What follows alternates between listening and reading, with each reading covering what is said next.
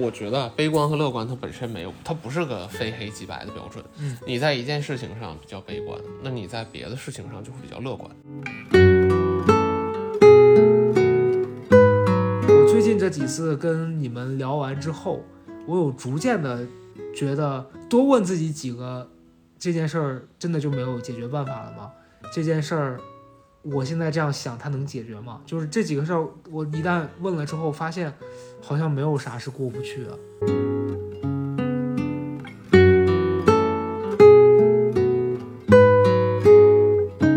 你你归根到底啊，人的天性和基因里面带的，你就是会对确定性的东西有一种强烈的追求，是，这是本性，就跟你饿了要吃饭，渴了要喝水嗯，是没有什么本质的区别的。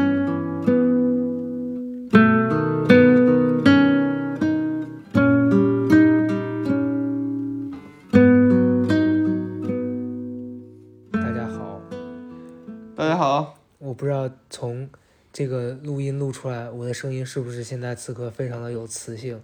非常的性感。我怎么感觉你就是打开了这个之后，你故意把声音变成这个样子？我 没有，现在就很 OK。没有，就，哎呀，感冒了。最近突然降温了，因为我记得我刚来北京的时候，有一位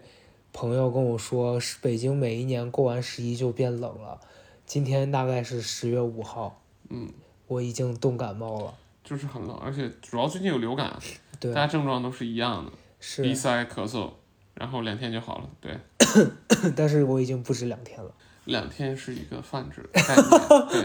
你这个就跟前两天，就我们俩有一个朋友特别喜欢我们家狗，然后他一度想要占为己有。那天来我们家的时候，他就说啥时候带狗去我们家玩？我说过两天。他说过两天那就是三号。我说也不是这样算的。呃，今天想跟大家就是随便聊聊，因为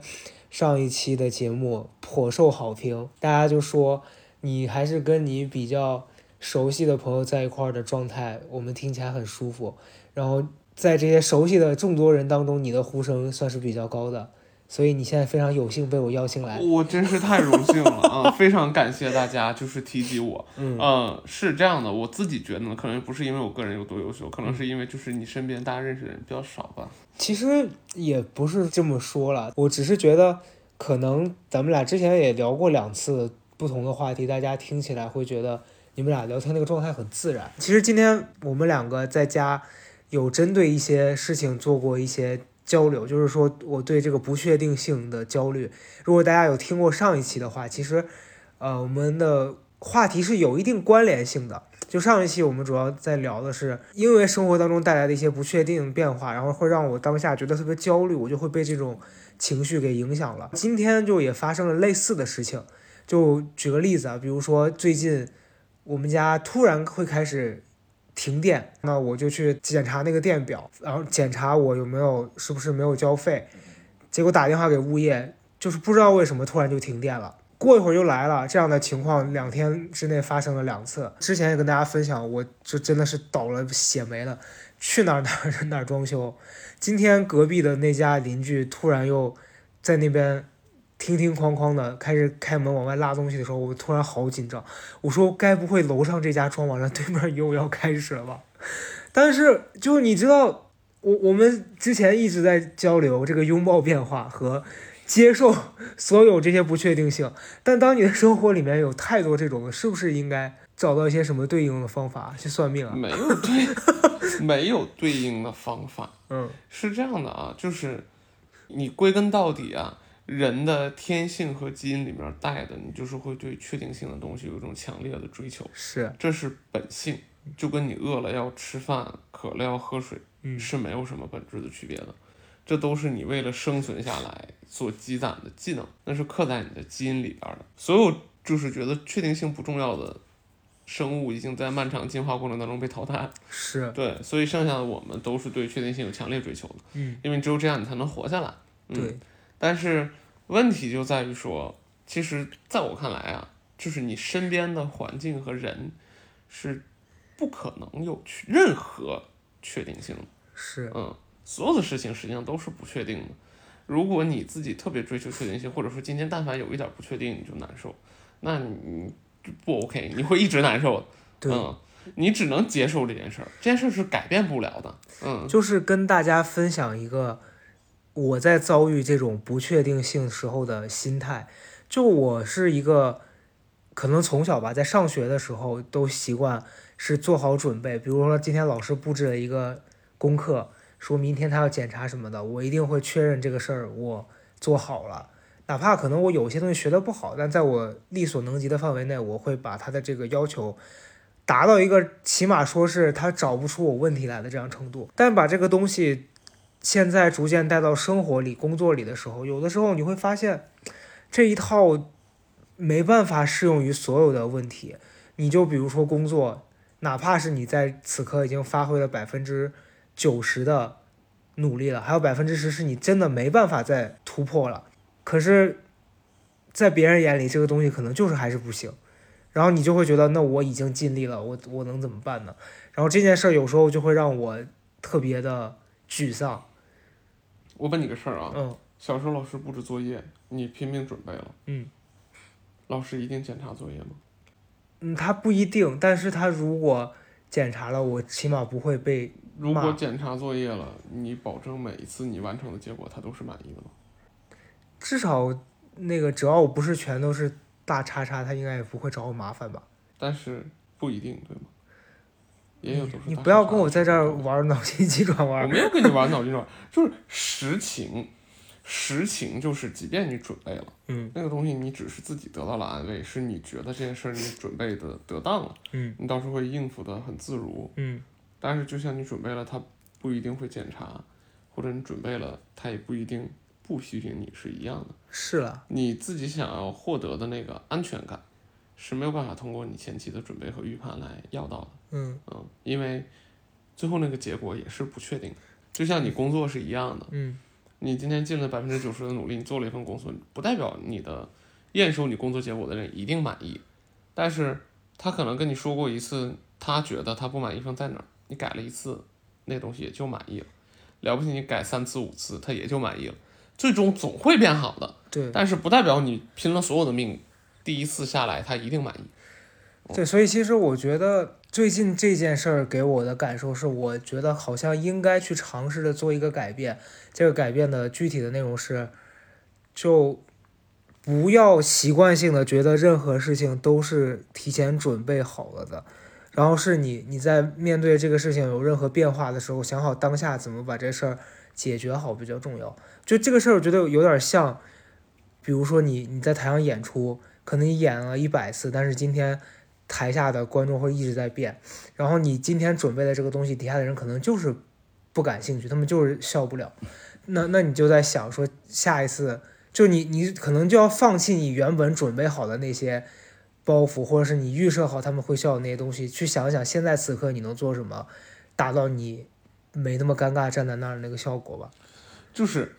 我们准备是还是要准备，嗯嗯，但是问题是你要不要做你自己所谓万全的准备，嗯以至于这个万全的准备为了未来你会牺牲你当下的一些的感受，这个我觉得是值得思考。嗯嗯，你说你要上台了，你要说一段脱口秀，你要不要提前准备？当然要准备。嗯，但是你说到一半的时候，你发现今天观众对你准备的所有内容可能不感不感兴趣，嗯，那我要不要临场先挂改一点别的？如果你自己做得到，OK 呀、对，但是不代表你做了万全的准备，他们就一定笑。嗯，是就是没有这回事儿。是，我觉得我们俩会不会今天一上来就感觉像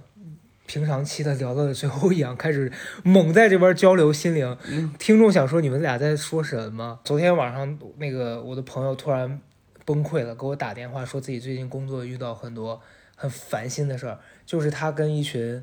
没有那么熟的人在外面工作，因为他跟我们在一块儿的状态很舒服，就是像我们这样插科打诨聊天，他觉得很放松。说跟那帮人在一块儿的时候，感觉那帮人永远是端着的。就在我听来，我觉得那些人把他当成了领导。他说他出去吃饭的时候，在饭桌上没有人说话，所有人都低头拿着手机。他想跟大家开玩笑，大家都哈哈哈然后把话题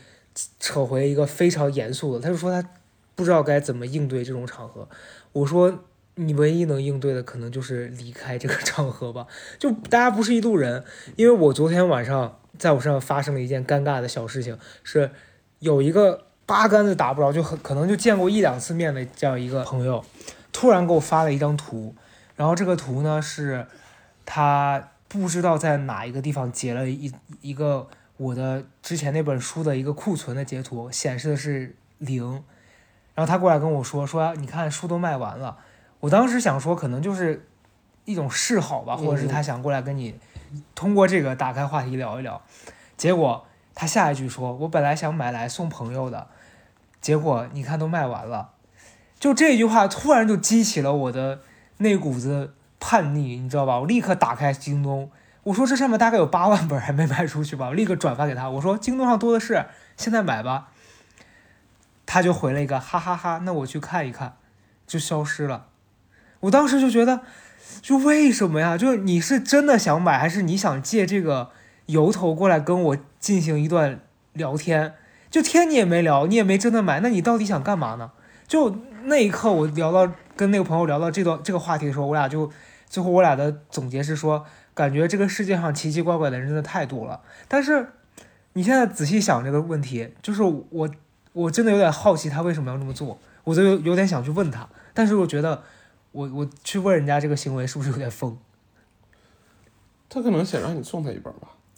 是吗？可能是吧，我只能这么揣测了。那我只能跟大家说，我真的很抠，我是不会送的。对呀、就是对，但是不然呢？如果他是想跟你聊聊天，那他就应该起一个别的话题。啊哦，对你你这话可能打开了我的一个思路，他可能他他的设想是说，你看都买不着了，他他意思是我跟他说，那我现在送你两本，结果我说那你去买两本，对呀、就是这样。他肯定是想说借坡下驴的话，你就赶快给我两本就完了。问题是我家也没有了呀，我 他不知道呀。你想，这朋友如果八百年跟你没联系的话，说明也平常也不是这种工作环境里的人。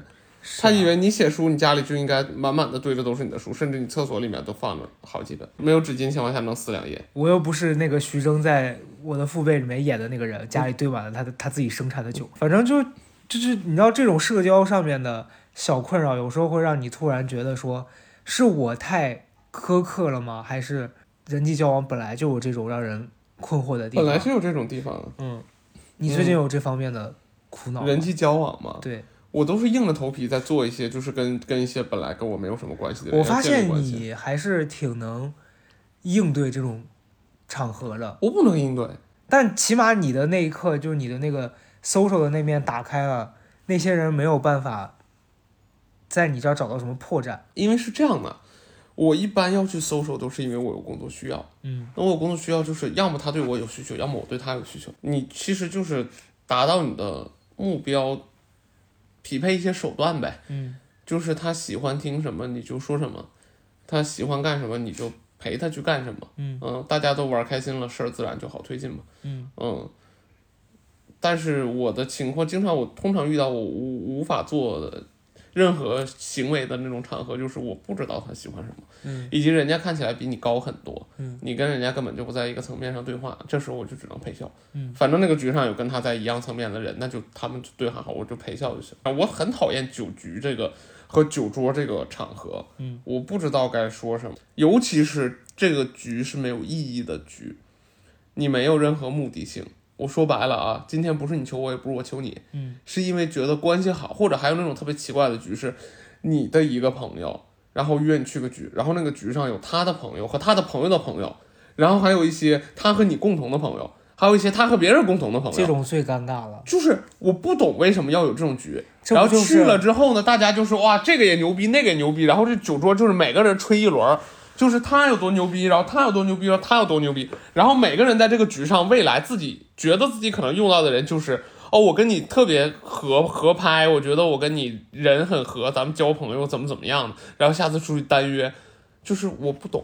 这不就是那个谁谁谁的生日局吗？是就是每次到这种局我都非常奇怪，嗯，就是我不知道要干嘛。对你说这个，我想到就前两年，你也知道，近两年我这些地方我都不太去了，嗯，就可能大家跟我稍微走得近一点的朋友也知道我不爱参加这种活动，就也逐渐不叫我了。嗯我觉得这我还挺开心的。嗯早两年，有时候不得不去参加一些这种局的时候，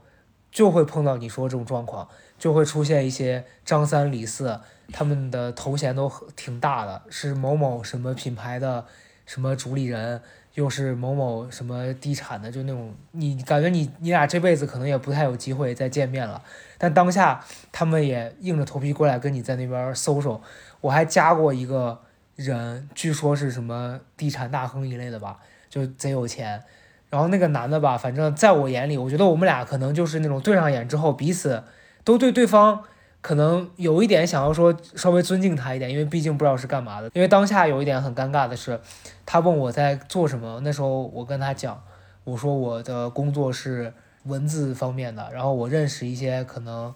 呃，因为他当时可能我发了一篇文章，里面有写到那个有朋友是歌手之类的吧，他可能对音乐这方面比较感兴趣，他就跑过来。说啊，你朋友是做什么音乐的？然后我就跟他大概讲了一下，然后你就能感觉到他明显对你说的这个事情不感兴趣，然后他整个人那个状态立刻就变，就是那种特别像那种影视剧里面上来上一秒跟你搜搜，下一秒听到说啊你家境一般，他立刻就翻脸的那种感觉。反正他当时脸上露出失望的表情，然后说啊，然后他就走掉。走掉之后，当时那天还不知道为什么，就是谁组织的，我们加了微信。加了之后，他每一天转发的那些东西都是我就是很看不懂，我也不会想去了解的。我觉得他可能在他眼里，他就觉得我是个肤浅的那种，就是傻子。后来我就把他屏蔽了。直到前段时间，突突然就是检查列表才发现，哎，还有这个人，我才发现哦，就原来还有这么个人。但你就觉得随着年纪的增长，你越来越不想要扩大社交，说这个人以后还有用什么的，认识一下，就觉得。宁可跟现在有的朋友把关系维护好，都不要去浪费时间在这些没必要的新的社交关系上。而且我主要我是觉得呀，社交是为了有用这件事儿，真的很没必要。对我就是觉得挺没劲的。对，嗯。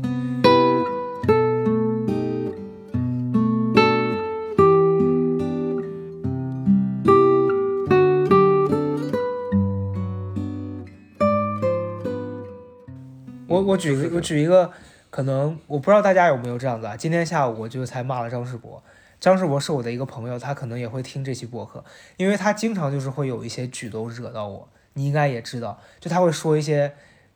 明显的就是踩到我雷点的话，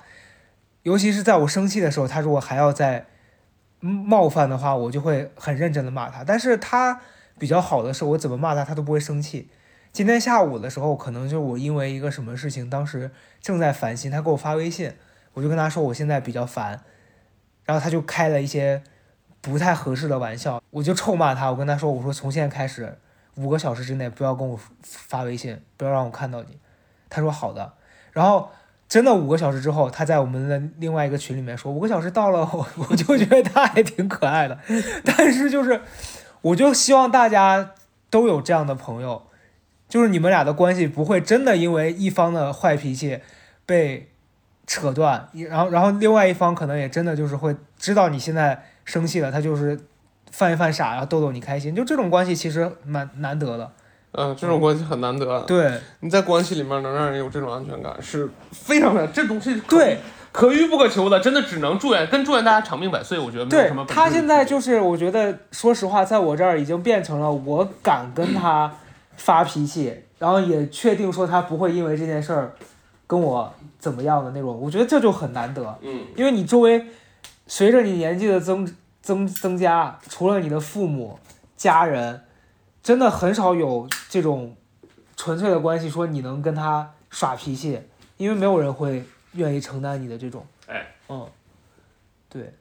好吧，所以在这儿跟张世博说，我现在对你的这个禁言已经解除了。这等他听到这一期的时候，不知道已经什么时间了。可能我我已经又跟他发了大概八次脾气了吧。就是提到在社交里面任性这件事儿啊，我就还这两天跟老周聊到一件事儿，是那天我跟你讲嘛，我说在微博上有一个人留言又激怒到我，然后你给我发表了一一一番言论，我觉得还蛮值得跟大家分享的。就是我前段时间换了手机，换了手机之后，因为我没有改那个手机的。客户端的那个标注在微博上，因为那个要你设置，它才会变成相应的。那天我就没有改，就发了一个照片出去。刚好那天我跟几个朋友去欢乐谷玩，我发的那几张照片其实就是想体现我们今天出去玩了而已。然后那几张照片也不是我拍的，但我觉得其实也没有什么问题。就发了之后呢，突然有一个人冒出来跟我说，十三 Pro Max 啊拍的这么不清楚。就其实这段话可能都甚至不是我这个语气，但他的文字的内容是这样子，我就不知道为什么这句话就踩中了我当下的那个怒点，我就觉得说。干嘛呀？别人分享那么快乐的瞬间，你不问问过山车好不好玩，你非要过来 diss 这个像素，就那一刻我就又被这句话给惹到了，然后我也就很贱的过去回了一句，我说我们这种人呀，换手机也不是为了拍的清楚，单纯是因为预算多。然后这句话可能又惹到了一些网友，大概有一两个陌生人跑过来说，说你干嘛这么尖酸刻薄，干嘛怎么怎么地，说什么你为了怼而怼。就后来事后我就把这个删掉了，我觉得确实没必要。可是当下我后来跟老周在聊起这件事的时候，我就是觉得，因为我没有任何想要炫耀的意思。你以为你被别人曲解了之后，你就会很生气，但其实人家也未必是想要带着恶意来评论你，是吧？你是不是特别讨厌炫富的人？小时候是，但现在还好。你特别担心自己成为一个炫富的人？是，但说实话，我也不富啊。嗯，对，对啊，嗯，我只是说跟。可能正在上学的那些朋友们比，因为我毕竟工作了有一段时间了，我有一些积蓄。但是你说我是富，真的不至于，我也过着租房子的生活。没有人说你富，我只是说你非常讨厌被别人说你喜欢炫耀。对，对，这是我在意的。所以你理解到了这层意思之后，不管他是不是在传达这件事儿，他很可能只是在跟你讨论手机像素的问题而已。但是当下你感受到了一些。他在说你有炫耀的成分在，所以你就是你的火就来了。对，嗯，我觉得可能用一个词来描述就是防卫过当，是不是这种感觉？是，嗯就我觉得可能也跟现在互联网给我带来的不安全感有很大的关系。就我老觉得那些不认识的莫名其妙的微博网友，他有一些人他就是带着。目的性来攻击你的，就可能潜意识里面有这个想法，就会导致一旦有人发出了这种让你觉得不安全的言论，你就会想要先反击，但这样其实也会让自己变得有点讨厌，就是没有必要，因为实际上啊，你现在其实大家不管是有心也好，无心也罢，嗯，你真的就是在分享自己生活当中，比如说新拥有的一些财产，嗯。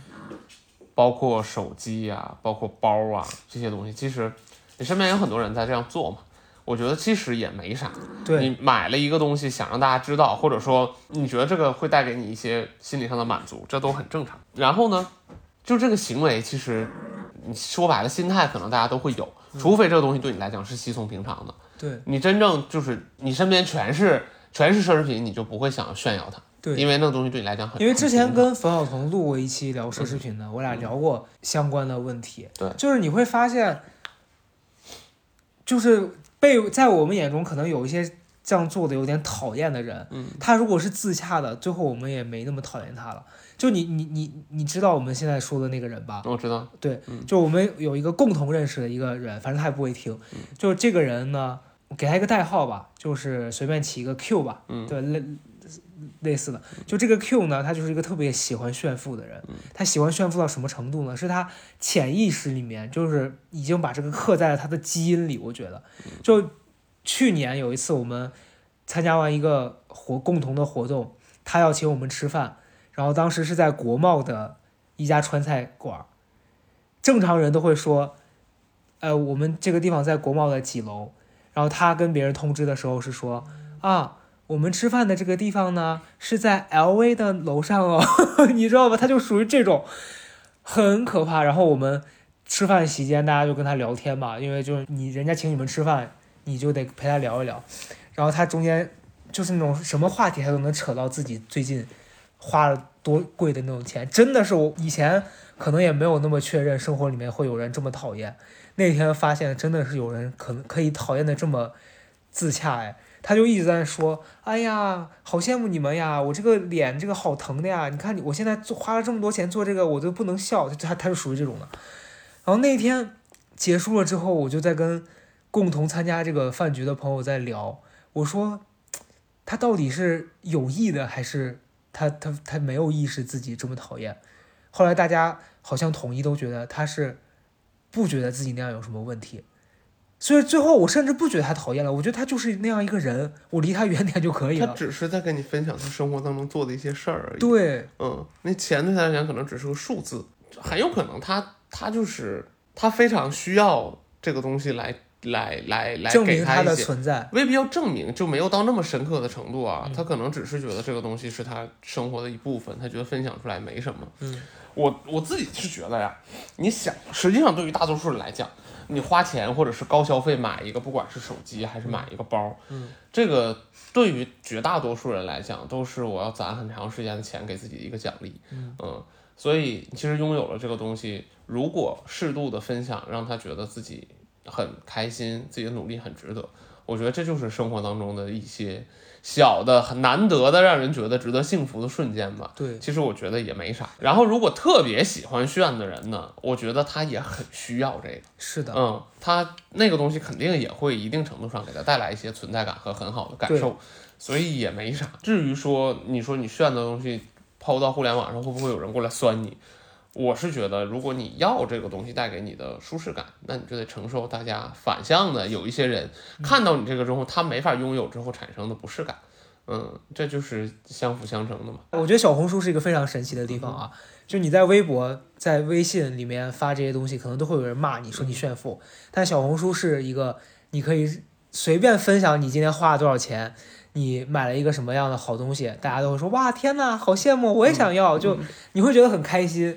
好真实，就是那个地方，我感觉挺真诚的，很就是快乐你想要你就说呀，你就是想要啊。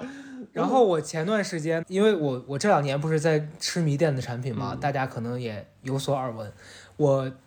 之前就分享了一篇我把一某一个电子产品置换成另外一个电子产品的这样一个经历，在那上面写，就突然就是有一个人，先是一个一个人回了一条评论说你这样做不值吧，然后我就没搭理，因为我觉得大家对这个事儿的看法肯定是每个人都不一样。今天突然又有一个人跑出来在底下说，我确实认为不值加一，就他的这个加一什么的，就是惹毛到我。就我觉得你跑这儿来找什么认同感？你在那边给我在站什么队？然后我就在底下又打开了刻薄模式，我说值不值？那个我自己开心就好。你那么喜欢值，去超市里面抢鸡蛋呀。就是我能问一下，值不值？这说的是那个折叠屏吗？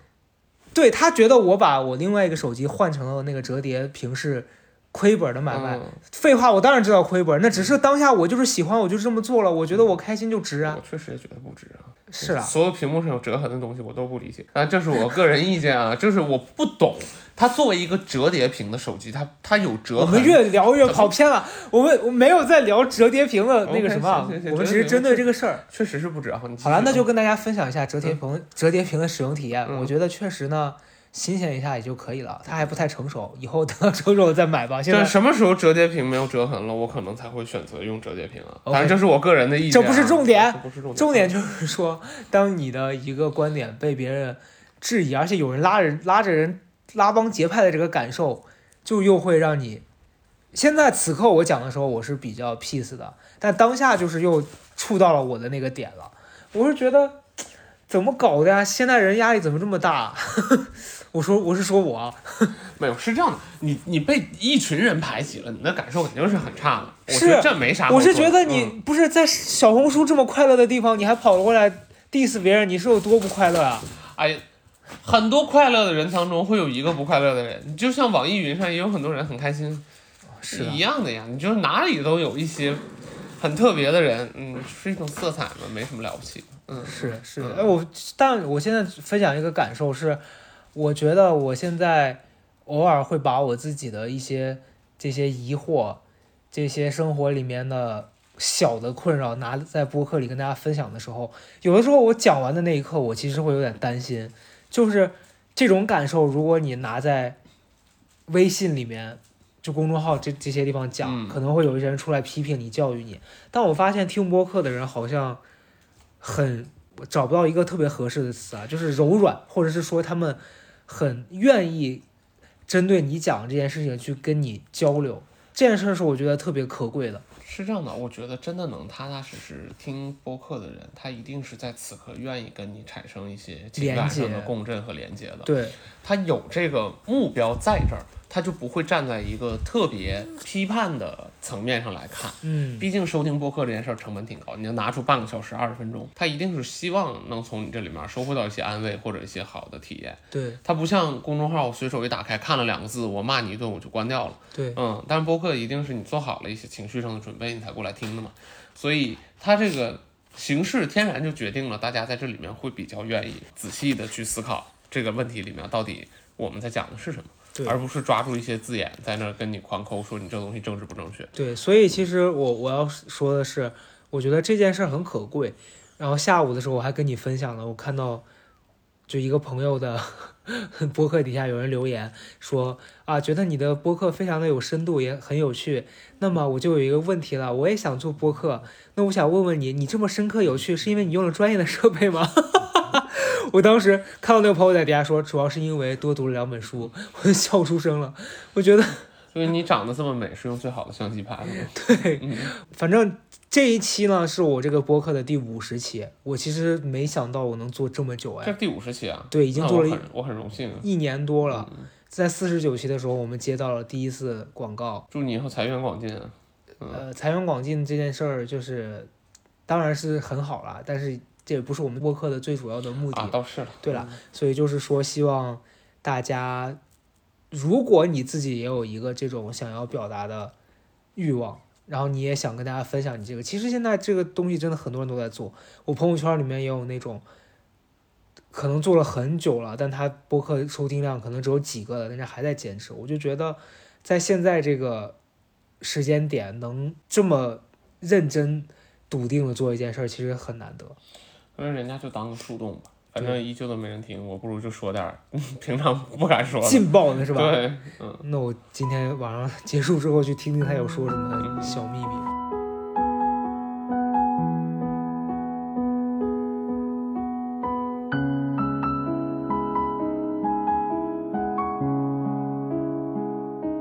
你最近一次觉得不开心是什么时候？我每天都，都不开心啊？啊算了算了算了，这就不能说了啊。嗯哎，我不开心嘛，基本都跟工作相关。工作的事儿也没什么好拿出来讲。嗯你自己选的工作的方式，然后实际上你也知道最后结果会是好的，那过程当中痛苦是很正常。我发现我们都有这一面，有时候你碰到一些解决不了问题的时候，你会变得突然特别丧。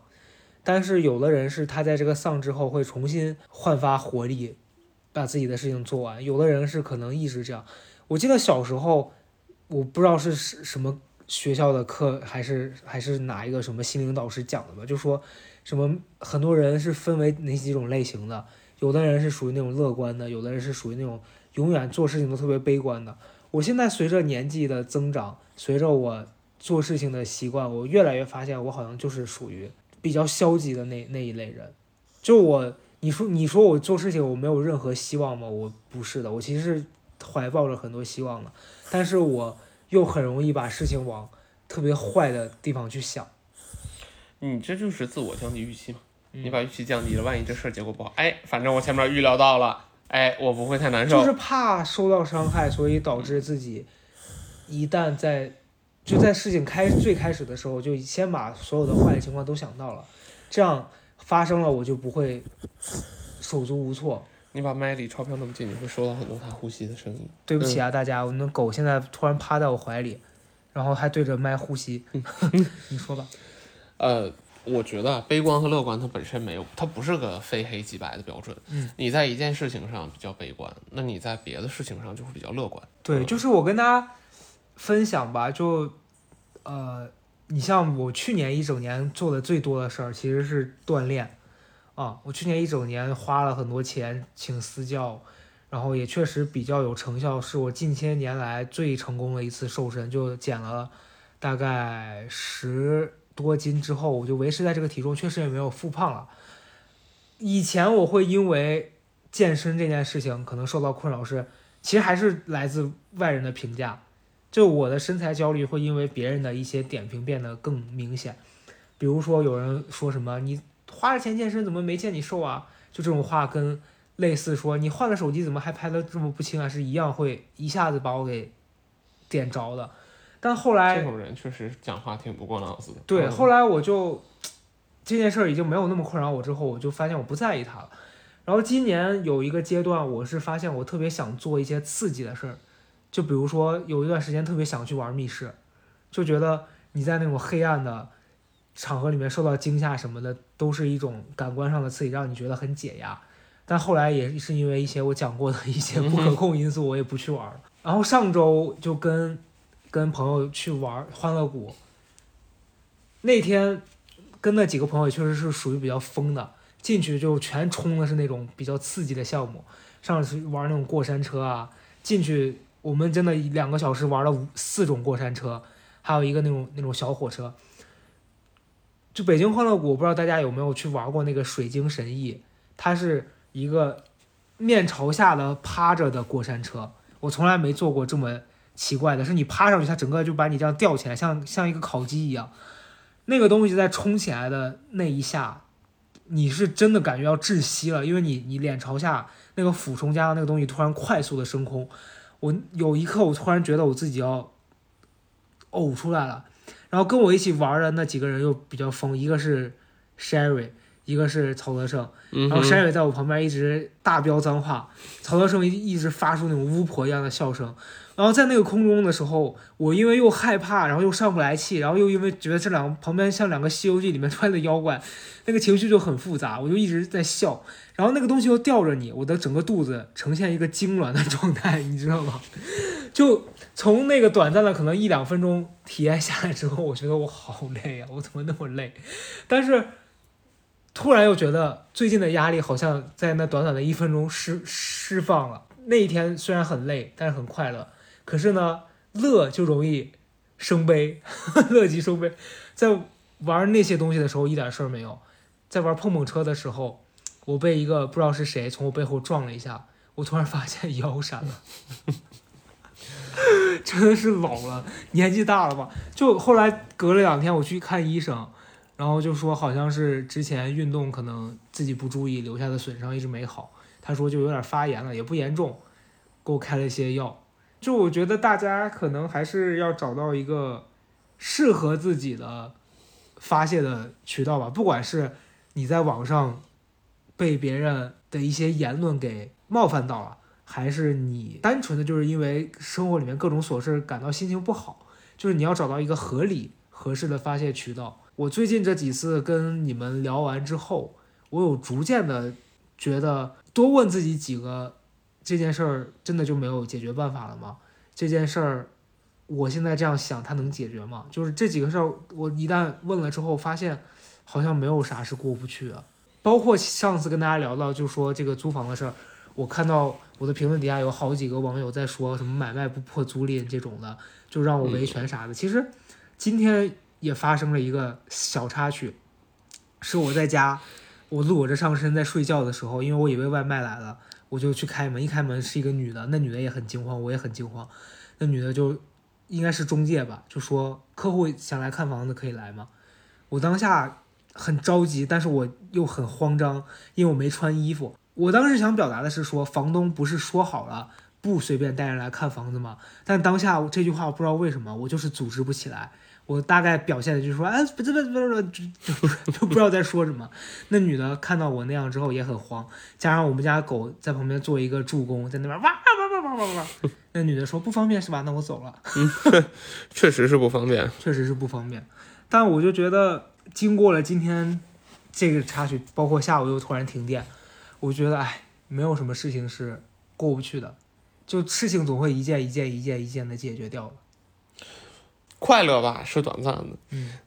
难受呢也是短暂的，对，就是只有你要一直生活下去是不会变的，所以你就是习惯了就好了。你说就现在这个项目，其实做的我是比较疲惫的，嗯，然后难度也比之前做过所有的项目都要大，嗯。但是这件事儿呢，虽然它特别特别难，但是你已经习惯了，基本上在每个项目中间，你都会有想死的冲动，嗯，就你都觉得做不下去了，完成不了了，觉得自己 hold 不住，